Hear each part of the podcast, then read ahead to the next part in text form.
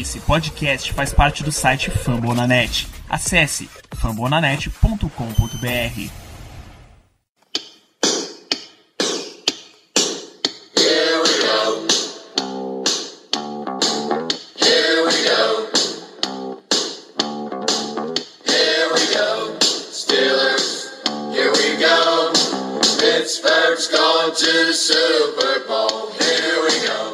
dia, boa tarde, boa noite. Estamos começando mais um podcast Black Yellow BR. Esse é o podcast de número 41. Eu sou Germano Coutinho e eu vou ser o apresentador dessa noite. Comigo aqui estão os digníssimos Ricardo Rezende. Que satisfação ter você na apresentação hoje desse incrível podcast, Germano. Muito bom ter você mediano. O assunto que nos cerca hoje. E é uma satisfação também estar de volta a participar do podcast. Espero que de forma definitiva encontrar um horário na agenda da gente para estar aqui sempre com vocês. Quem fica lisonjeado sou eu, Ricardo, pelas belíssimas palavras proferidas por sua pessoa. Então é algo que, que eu fico muito feliz. Bom, conosco também está aqui o, o Danilo Batista. Ele não não está apresentando o programa hoje com sua voz aveludada, mas eu tentarei ao máximo suprir essa suprir essa posição tão importante. Danilo.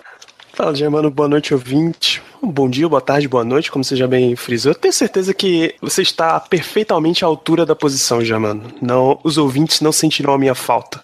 Tarefa herculiana, rapaz, tarefa herculiana. Bom, sem mais delongas, né? Estamos aqui para começarmos um a gravar o podcast da off-season. É, é um espaço de tempo que todos sabemos. Esse limbo da NFL que não não aparecem tantas notícias, que ainda falta muito tempo para a temporada regular começar. Então aproveitamos esse esse limbo para começarmos uma série que eu acho que vocês vão gostar, uma série bem interessante. Vamos tratar da história do nosso time, da história do Pittsburgh Steelers, essa série histórica aí que a gente vai vai, a gente nos próximos programas, nós queremos contemplar toda a história do time, contar como ele nasceu, contar os primórdios, os primeiros anos, passar pela década de 70, 80, 90 até os dias de hoje. Então, como primeiro episódio dessa série, nós vamos começar com o começo. Vamos começar com o começo, com a fundação do time e, e como os Steelers que nós conhecemos hoje surgiram. Então, para isso, eu passo a palavra para os convidados de hoje. Então, acho que o melhor ponto para a gente começar a falar de, de fundação de um time time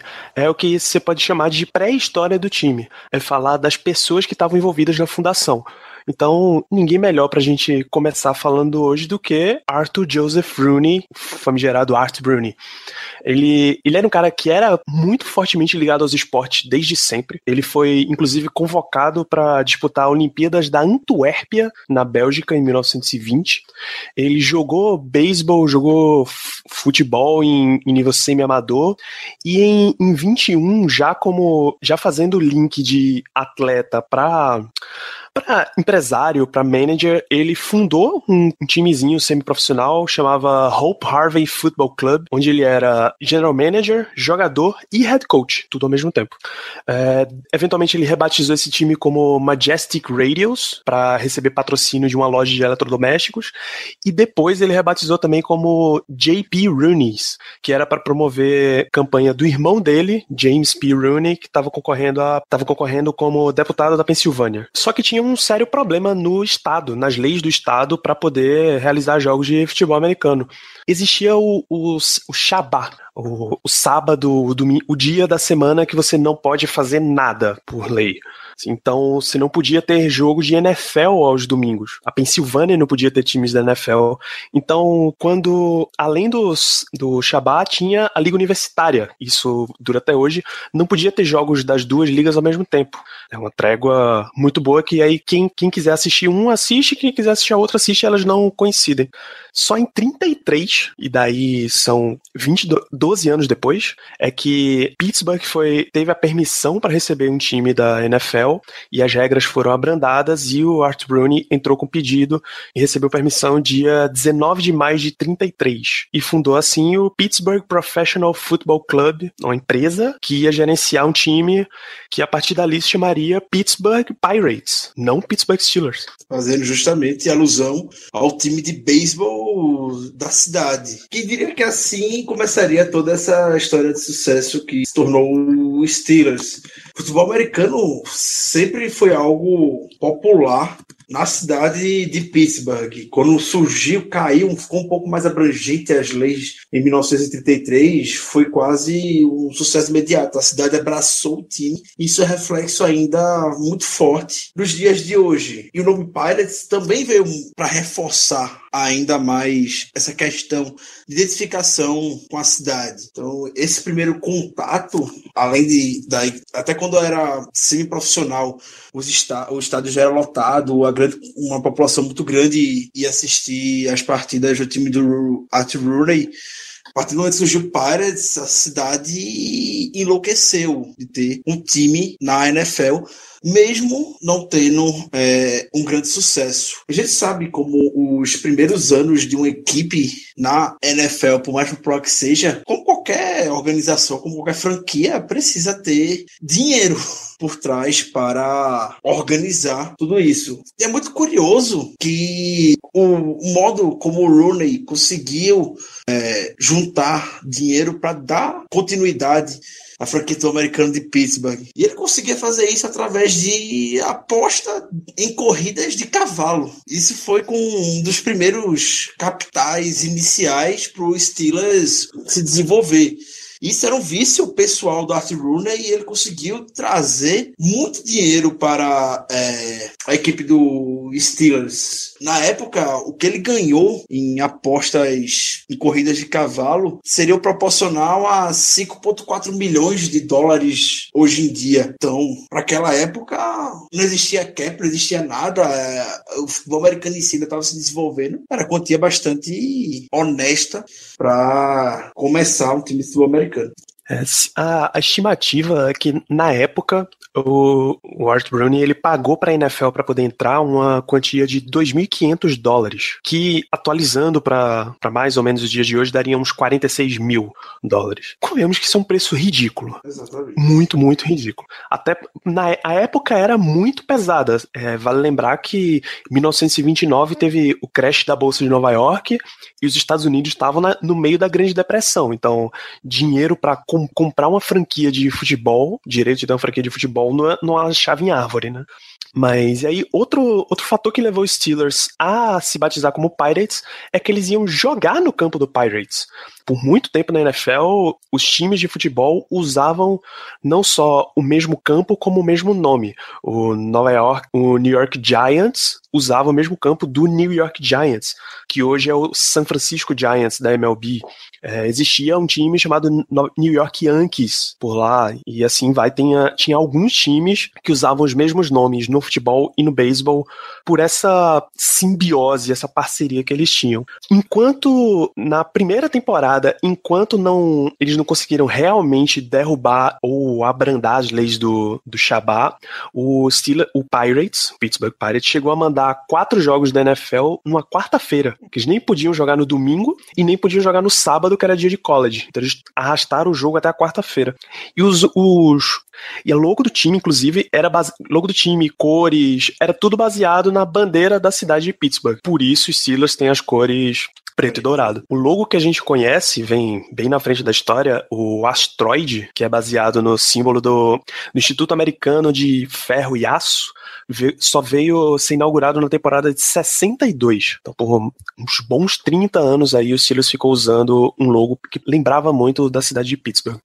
É, o Danilo comentou agora sobre a Grande Depressão, a crise financeira que quebrou todos os Estados Unidos. E, como ele bem falou, dinheiro era complicado. O Rooney, apesar de começar a ter uma, um capital inicial bom, conseguiu com as apostas de cavalo, assim como qualquer, todas, todas as organizações americanas, depois da quebra da Bolsa de Nova York, se sentiu bastante divulgado. E isso ainda se alinhou com a Segunda Guerra Mundial. Então, muitos times perderam seus jogadores é, o Steelers, Giants, o Bears, o Packers. Então, para que tivesse jogos, para que tivesse pelo menos uma temporada, propôs um, algumas restrições para que os times pudessem assinar com os principais jogadores da liga. Isso, dessa ideia, desse raciocínio que o Rooney propôs naquele ano, foi de onde surgiu o draft como conhecemos hoje, justamente em 1936. Foi o primeiro ano que teve o draft. Então, nem dessa história eu confesso que eu não sabia. Sabia, eu fui pesquisar agora e fiquei bem surpreso. Até nisso o Rooney meteu o dedo dele. Um empresário nato, um empreendedor. Rapaz, vamos Isso. combinar que vamos combinar que a história dos Steelers a gente conseguir no, no início do time, nos primórdios do time, a gente conseguir dinheiro com o dono apostando em corrida de cavalo é muito massa, pô. É É muito sensacional, velho. É espetacular. Sensacional. Ima- imagina se uma, de- uma dessas, imagina se uma dessas apostas grandes tivesse dado errado. Imagina. Acabou, cara. Acabou. A franquia nunca ia pra frente e hoje a gente já tá torcendo, Deus sabe por quem. Não quero nem pensar o que é que a gente já tá falando Imagina se, aqui. existisse, imagina se existisse Twitter naquela época. Na verdade, Imagina se existisse Twitter até a recepção imaculada, que a gente uma hora vai chegar, ficar pros próximos capítulos, mas se existisse Twitter naquela época, puta que pariu, viu? Porque era. A era corneta osso. ia Os ser grande demais. Foram muito osso. E o próprio Rooney falava isso. O primeiro jogo, Cara, o jogo inaugural, Ô, Ricardo, só da gente, só de a gente, só de a gente ter que agradecer a um cavalo pela existência do time, isso já explica muita coisa sobre esses primeiros anos. O primeiro jogo do Steelers foi contra o Giants. O jogo foi 23 a 2 O Steelers, obviamente, perdeu. Os primeiros pontos da história do Steelers veio de um safety. Pra você ver um bloque... é, bloquear o punt, born end zone, safety. Dois pontos pro Steelers. E as palavras que Rooney deixou no final da partida foram coisas e grossas. O Giants ganhou. Nosso time é horrível. Os fãs merecem o dinheiro dele de volta. Foram 20 mil pessoas entusiasmadas assistir o primeiro jogo do Steelers, do da equipe de Pittsburgh de futebol americano e isso veio acontecer. Na semana seguinte, o Pittsburgh Pirates conseguiu a primeira vitória deles contra o Chicago Cardinals. Isso na frente de 5 mil torcedores. Na semana passada, na semana anterior, na estreia, eram 20 mil pessoas. Então, as declarações de Rooney, como podemos ver, já impactou. E reflexo diretamente no público da partida. Isso, o primeiro touchdown da história do, do Pirates foi marcado por Martin Butch, o apelido Butch Kotler, retornando numa interceptação 99 jardas. Andrew, isso em 1933. Vê quantos anos levou e a gente teve outra interceptação tão grande quanto que foi marcante. Né? Diga aí. A primeira, a primeira escolha dos Steelers no draft, em toda a história, a gente já, já falou que o draft começou em 36, então foi esse ano. Foi. O nome muito bom, cara. é William Shakespeare. Obviamente não é o autor, porque o autor é britânico. É, Mano, eu amo esse time. Eu amo esse time. A gente deve a história para um cavalo. Os primeiros pontos foram safety. O primeiro TD foi uma interceptação de 99 jardas. E a primeira escolha no draft foi o William Shakespeare. Puta que pariu. É, William Shakespeare, ele era um halfback, um running back, basicamente, e punter, que veio da Universidade de Notre Dame. Jogou de 33 a 35 Notre Dame e não jogou, nunca jogou pelos Steelers. William Shakespeare nunca teve o privilégio, aliás, nunca teve o privilégio de ser um Pirate, né? A gente ainda tá na era do Pittsburgh Pirates. Jogar ou não jogar? Eis a questão. Essa questão. É, ele podia ter perguntado vencer ou não vencer, né? Porque era ruim. Era ruim de vitória o time. Durante todos os anos 30, os Steelers nunca teve uma campanha melhor do que 50% das vitórias. Nunca terminaram acima do segundo lugar da divisão. E nas sete primeiras temporadas, os anos 30 inteiros, foram cinco treinadores diferentes. Ou seja, organização ainda não era o forte dessa franquia, né? erraram. O Rooney aprendeu como é que se administra a franquia da NFL na hora certa, basicamente. A gente consegue ver claramente City. Os erros que. A gente vai comentar mais ao longo de alguns erros que o Steelers cometeu ao longo da história e como isso reflete muito na parte de sucesso que o Steelers teve, na parte legal. Essa parte do limbo, vai, a gente vai se estender é, é, mais um pouquinho. Porque, como eu disse, era complicado no início. Os 39 primeiros anos foram oito campanhas positivas só e nunca chegaram, seja, para um playoff ou a uma, muito, sabe, uma decisão. Isso não, não acontecia para Pittsburgh. Isso é uma realidade bem distante da equipe. Bom, como todos estamos ouvindo, os anos 30 foram realmente algo maravilhoso para os Steelers, ou melhor, para os Pirates, né? O, o nosso primeiro nome. Mas o tempo foi passando, o Rooney foi aprendendo a administrar uma equipe, a gerenciar uma equipe, e aí começaram os anos 40. Os anos 40, no nos quais o nosso time presenciou uma troca de nome. Uma troca de nome que deu muito certo. Uh, o Art Bruni ele abriu um concurso no Pittsburgh Post Gazette, o maior jornal da região. Ele decidiu que não queria mais ser cópia só do Pirates. E aí o nome, obviamente, foi Steelers, em homenagem à tradição da indústria de aço da cidade de Pittsburgh. Uh, outros nomes que foram considerados, tem uma lista que é fantástica. Me permita falar o melhor nome dessa lista, Danilo. Por favor. Imagina se a gente torcesse hoje pro Pittsburgh Condors. Pittsburgh Condors. Puta merda, viu? Condors? Condors? Condors e Condor. Condors. Condor. Sim. Nossa senhora. Mas di- digam aí, digam aí os nomes que eu quero rir um pouquinho. Pittsburgh Triangles, Pittsburgh Bridgers, Pittsburgh Yankees, Cara, Pittsburgh Yankees não Millers, Pittsburgh Rollers, Pittsburgh Poodles. Não, não, não, não, não, não, peraí. Não, Puddlers. Poodles? É Não, Puddler. Ah, tá, rapaz. Porque Poodles ia ser sacanagem. Ninguém nem sabe quem exatamente sugeriu o nome Steelers. Surgiu basicamente de forma bastante aleatória no meio desse concurso.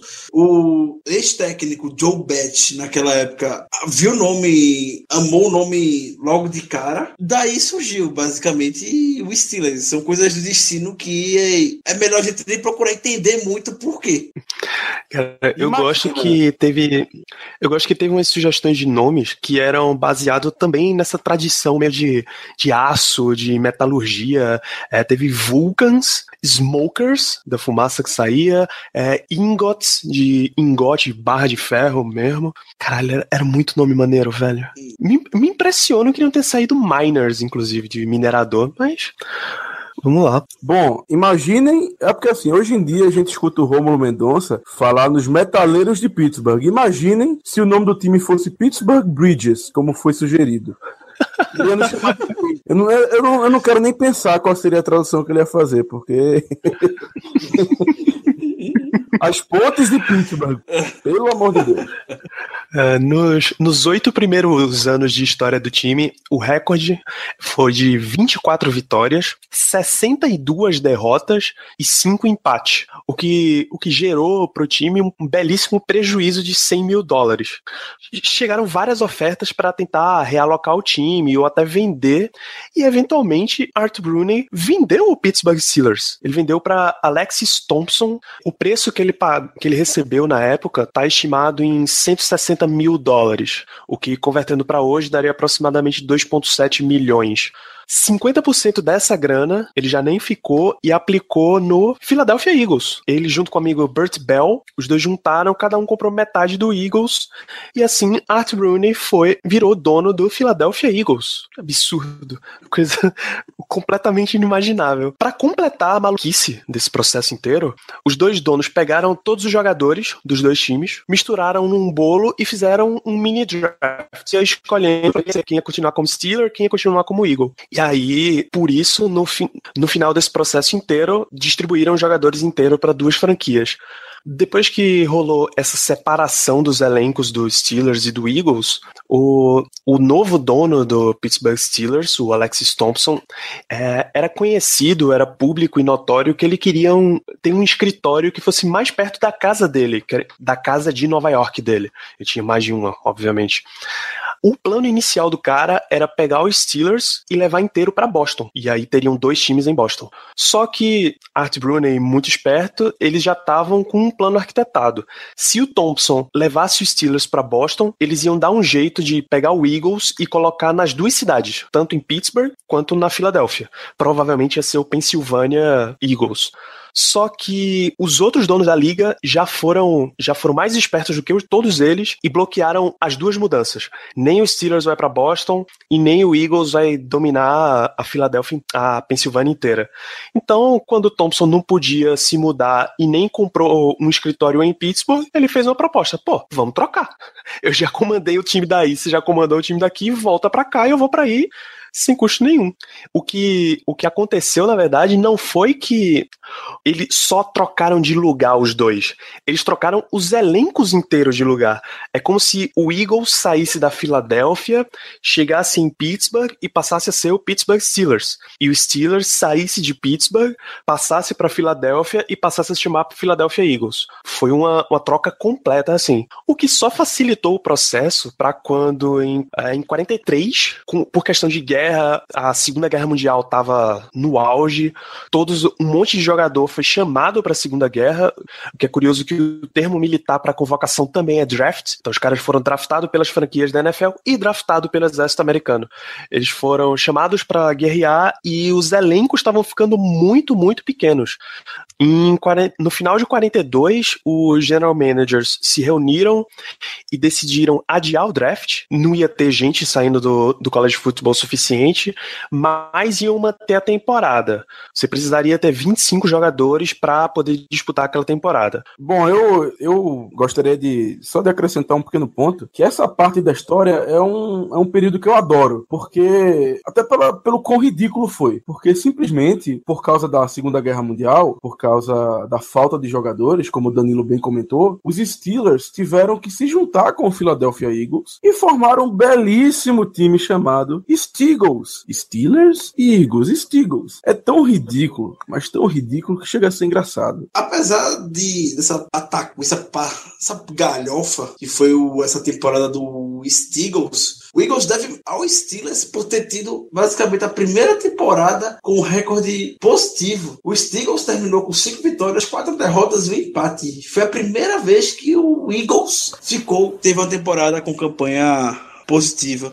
E a segunda da história dos Steelers. Apesar disso, os times não foram para os playoffs, ficaram longe e só durou essa, de fato, essa temporada. O projeto não foi muito para frente como a gente pode ter percebido. Depois de se juntar com o Eagles em 43, em 44, a fusão, só que agora com o Chicago Cardinals. O que, quando se juntou Car, o Cardinals com o Pete de Pittsburgh, era conhecido como Car Pit. Só que, só que a turma não perdoou a resenha e transformaram em Carpets porque simplesmente todos os outros times pisaram no, no Car Pits. Eles terminaram a temporada com um total de zero vitórias. Sensacional, espetacular. Era melhor ter, terem chamado de Browns mesmo. É. A primeira aparição em playoffs do Pittsburgh Steelers, meu Deus, só veio ocorrer em 1947. O time foi fundado em 33, só 14 anos depois, em 47, é que a gente chega pela primeira vez aos playoffs. Uma campanha de 8-4 que empatou no primeiro lugar da divisão com o Philadelphia Eagles. Isso forçou um jogo entre as equipes de tie-break nos playoffs. Era assim que se decidia como o time iria avançar na época dentro do sistema de divisões da NFL. E o Steelers perdeu para o Eagles de 21 a 0. Esse aí foi o único e provavelmente será o único, morando para o futuro, um jogo entre Steelers e Eagles em playoffs. Isso não tem como acontecer hoje, a não ser no Super Bowl. Isso vai acontecer lá em 47, a inauguração do Steelers em playoffs. Foi dentro do seu estado, contra a equipe do Philadelphia Eagles. Apesar de, da boa campanha que o Steelers fez em 47, conseguindo ir para os playoffs, sofrendo derrota de 21 a 0 para o Philadelphia Eagles, o time não engrenou e essa foi a última aparição do Steelers em 47 na época, num período de 25 anos na pós-temporada. Aliás, o Ricardo, é, para quem está estranhando Steelers e Eagles na mesma divisão, a NFL naquela época só tinha 10 times, olha a diferença dos 32 de hoje, e ela se dividia em duas divisões. A divisão Oeste tinha os dois Chicagos, o Bears e o Cardinals, Detroit Lions, Green Bay Packers e o Los Angeles, que já era o Rams. O Rams mudou ali em. Ah, o Rams mudou muito perto. O... A divisão Leste, ele tinha o, o Boston Yankees, o Washington Redskins, o New York Giants e o Eagles e o Steelers. É por isso que Steelers e Eagles empataram no topo da divisão leste e tiveram que fazer um jogo de desempate em 47. Voltando então ao pouco pouco esse período é, do Steelers, esse ato que a equipe teve de 25 anos até ter uma aparição dos playoffs, teve talvez um dos, um dos maiores erros que a franquia cometeu e que o time conseguiu aprender para ter sucesso um, pouco depois. Não sei se a grande maioria não saiba, mas o Steelers draftou John United em 1955. Sabe, John United revolucionou muito a posição de quarterback da NFL, de como naquela época se conhecia é, a o jogador quarterback, não tinha tamanho importância para o jogo e muito do que se definiu, que a gente conhece hoje dentro da posição, foi o John United. E o John United, apesar de ter sido selecionado pelo Steelers no draft, nunca entrou em campo pelo Steelers. Ele foi cortado no training camp. E o resto é história. A gente sabe o John United foi campeão do Super Bowl pelo Baltimore Colts e o Steelers foi só vendo o cara que tava lá. Cria deles, mandou embora e o cara conseguiu levar franquias logo após ao sucesso dentro da NFL.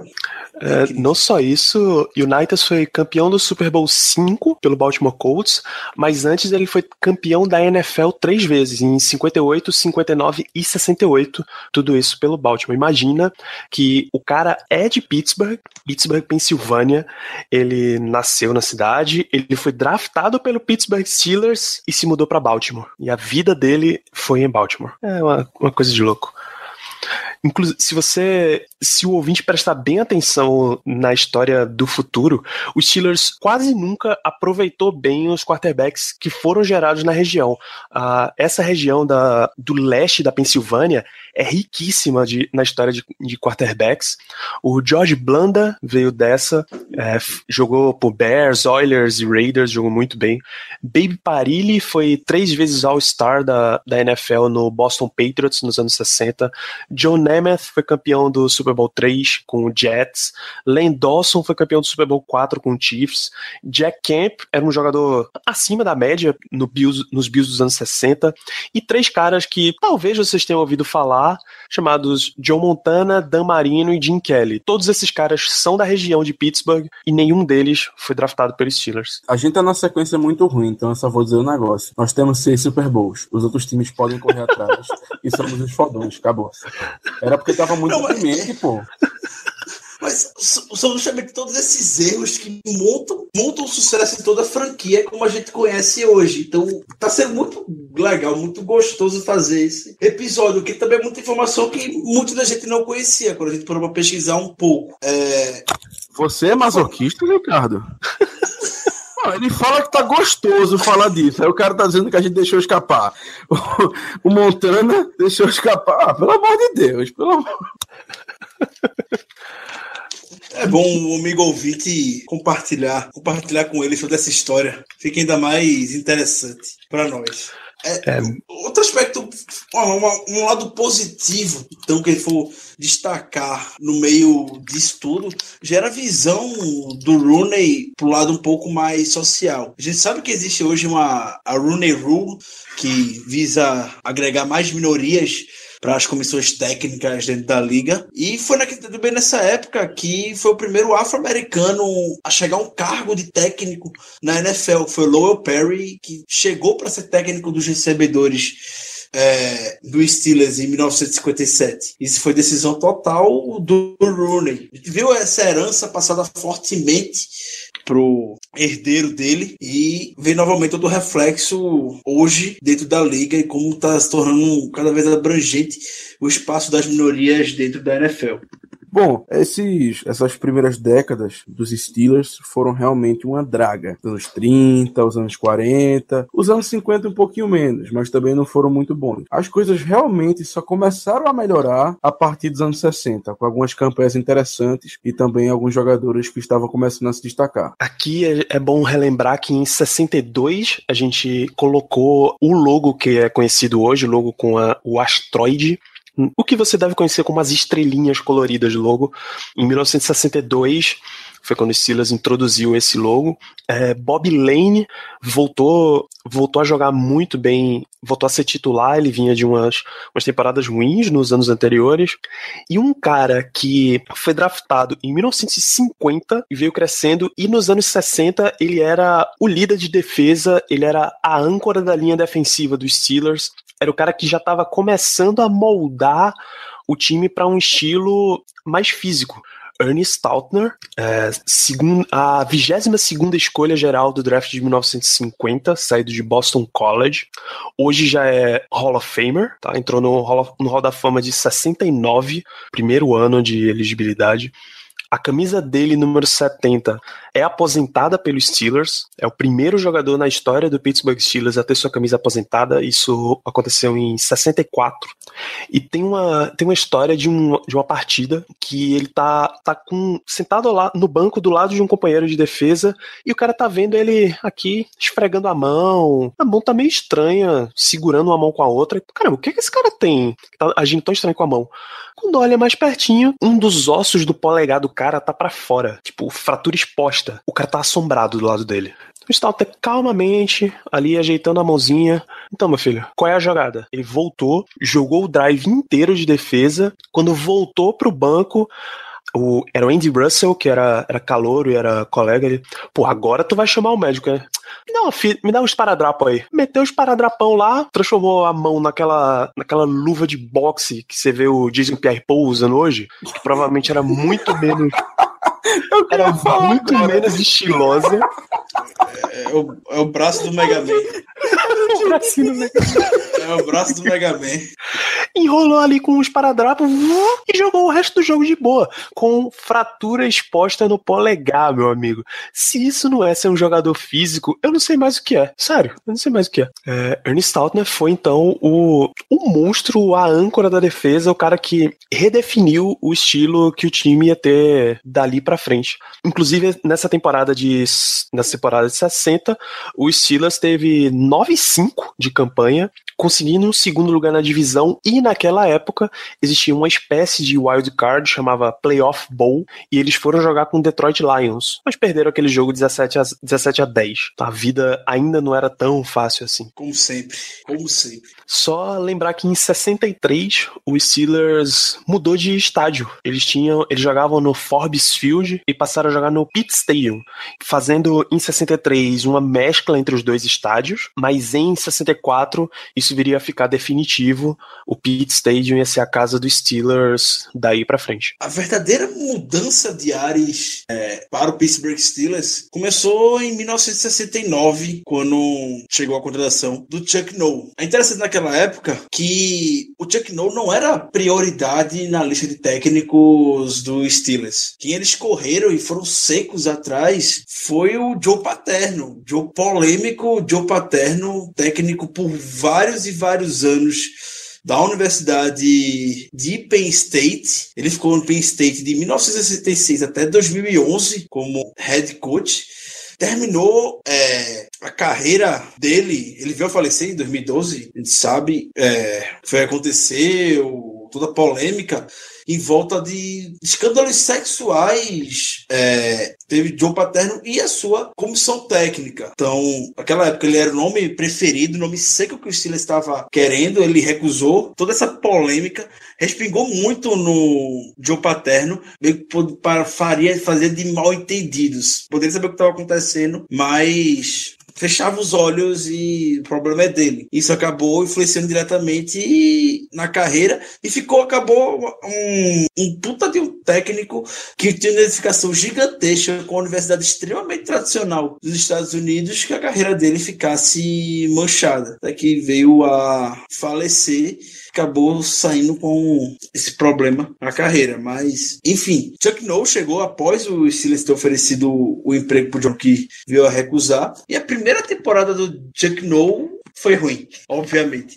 Ele teve uma vitória e 13 derrotas. Começou, o Chuck Norris estreou com a vitória em 69 contra o Detroit Lions e logo depois perdeu as 13 partidas consecutivas. Isso gerou que o Steelers tivesse a oportunidade de ter a primeira escolha do draft de 1970.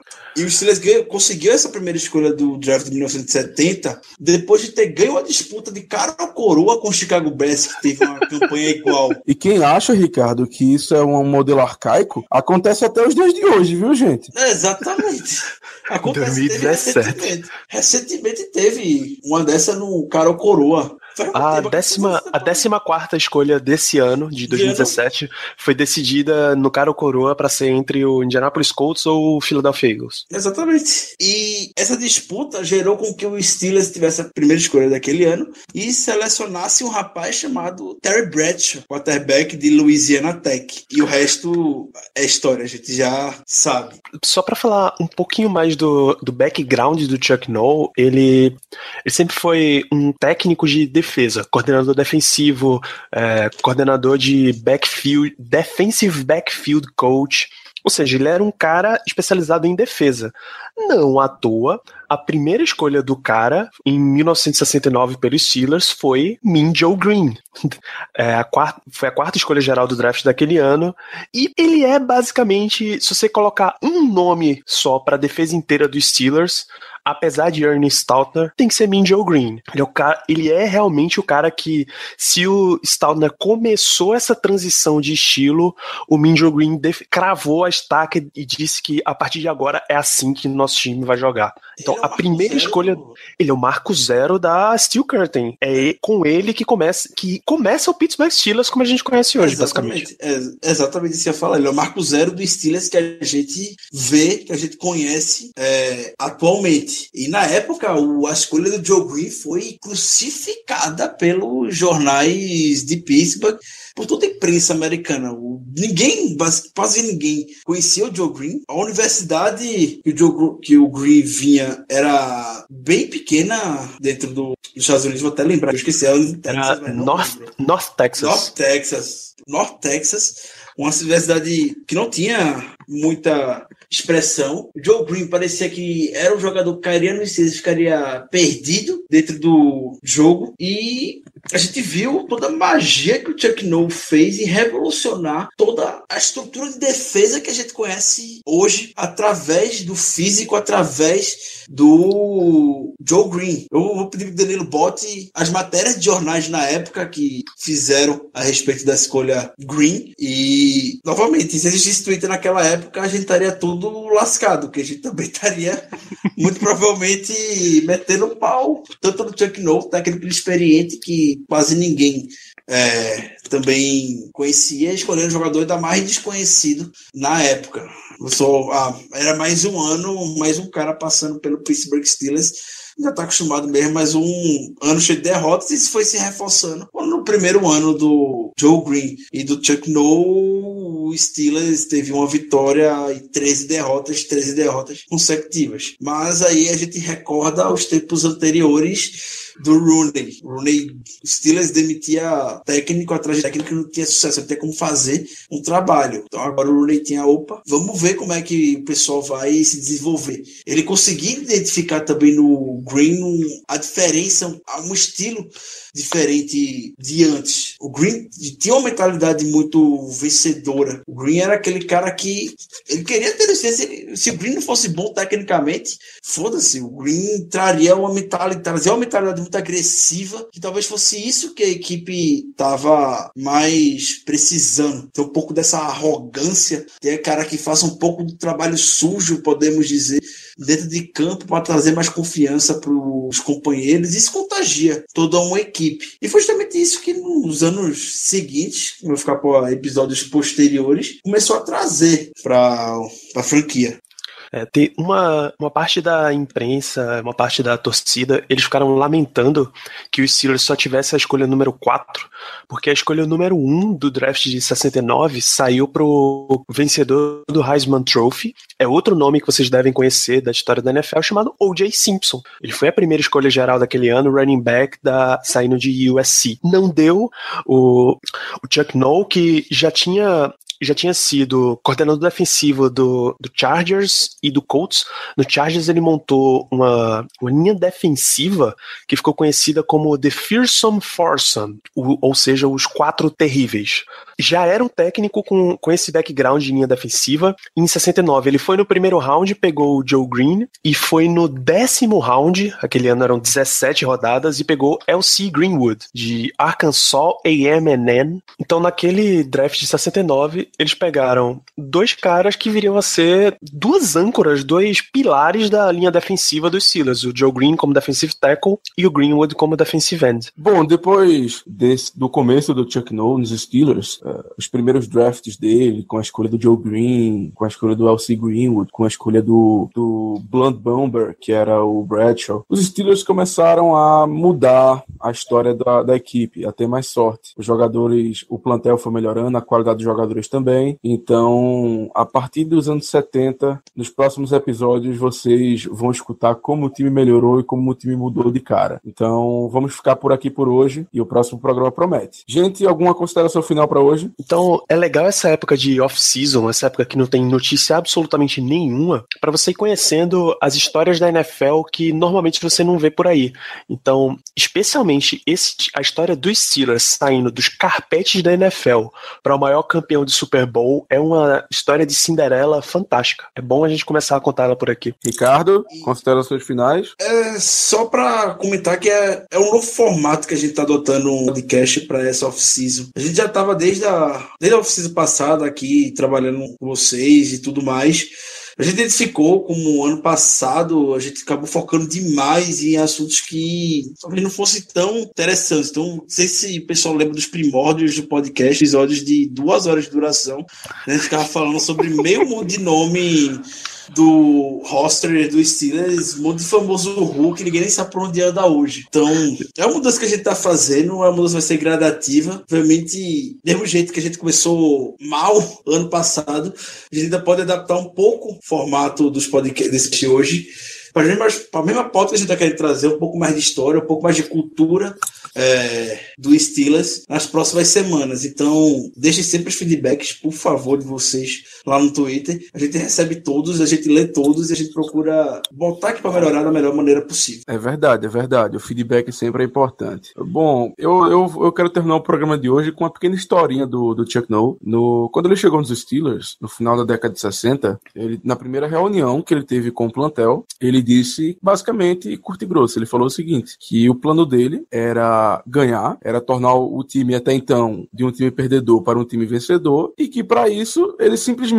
ia mandar embora quase todo mundo. Ele falou que do plantão inteiro apenas três ou quatro jogadores eram bons o suficiente para continuarem no time. E realmente, com o decorrer dos anos, foi isso que aconteceu. Um dos únicos jogadores, por exemplo, que ficaram para a década de 70, para o grande sucesso que os Steelers tiveram, foi justamente o já citado anteriormente o Andy Russell, que era linebacker. Então, o Chuck não resolveu não mentir para ninguém. Ele foi curto e grosso e tinha que ser mesmo. Bom, gente, esse aí foi o nosso podcast número 41, o primeiro dessa nossa, dessa nova, dessa nossa nova empreitada, essa série histórica. E eu espero que vocês tenham gostado. Como o Ricardo falou, deem o máximo de feedback, por favor, que a gente adora ouvir o feedback de vocês para melhorar o programa. E é isso. Here we go, Steelers, e até a próxima.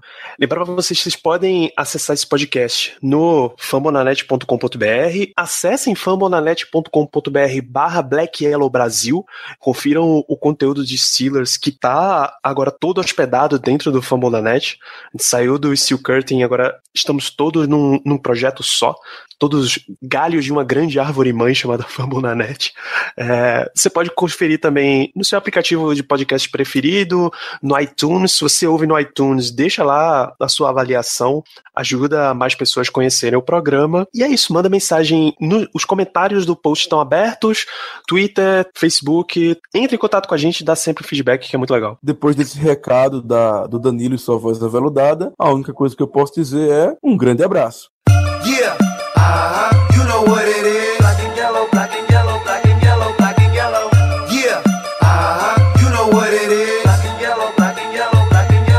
yellow.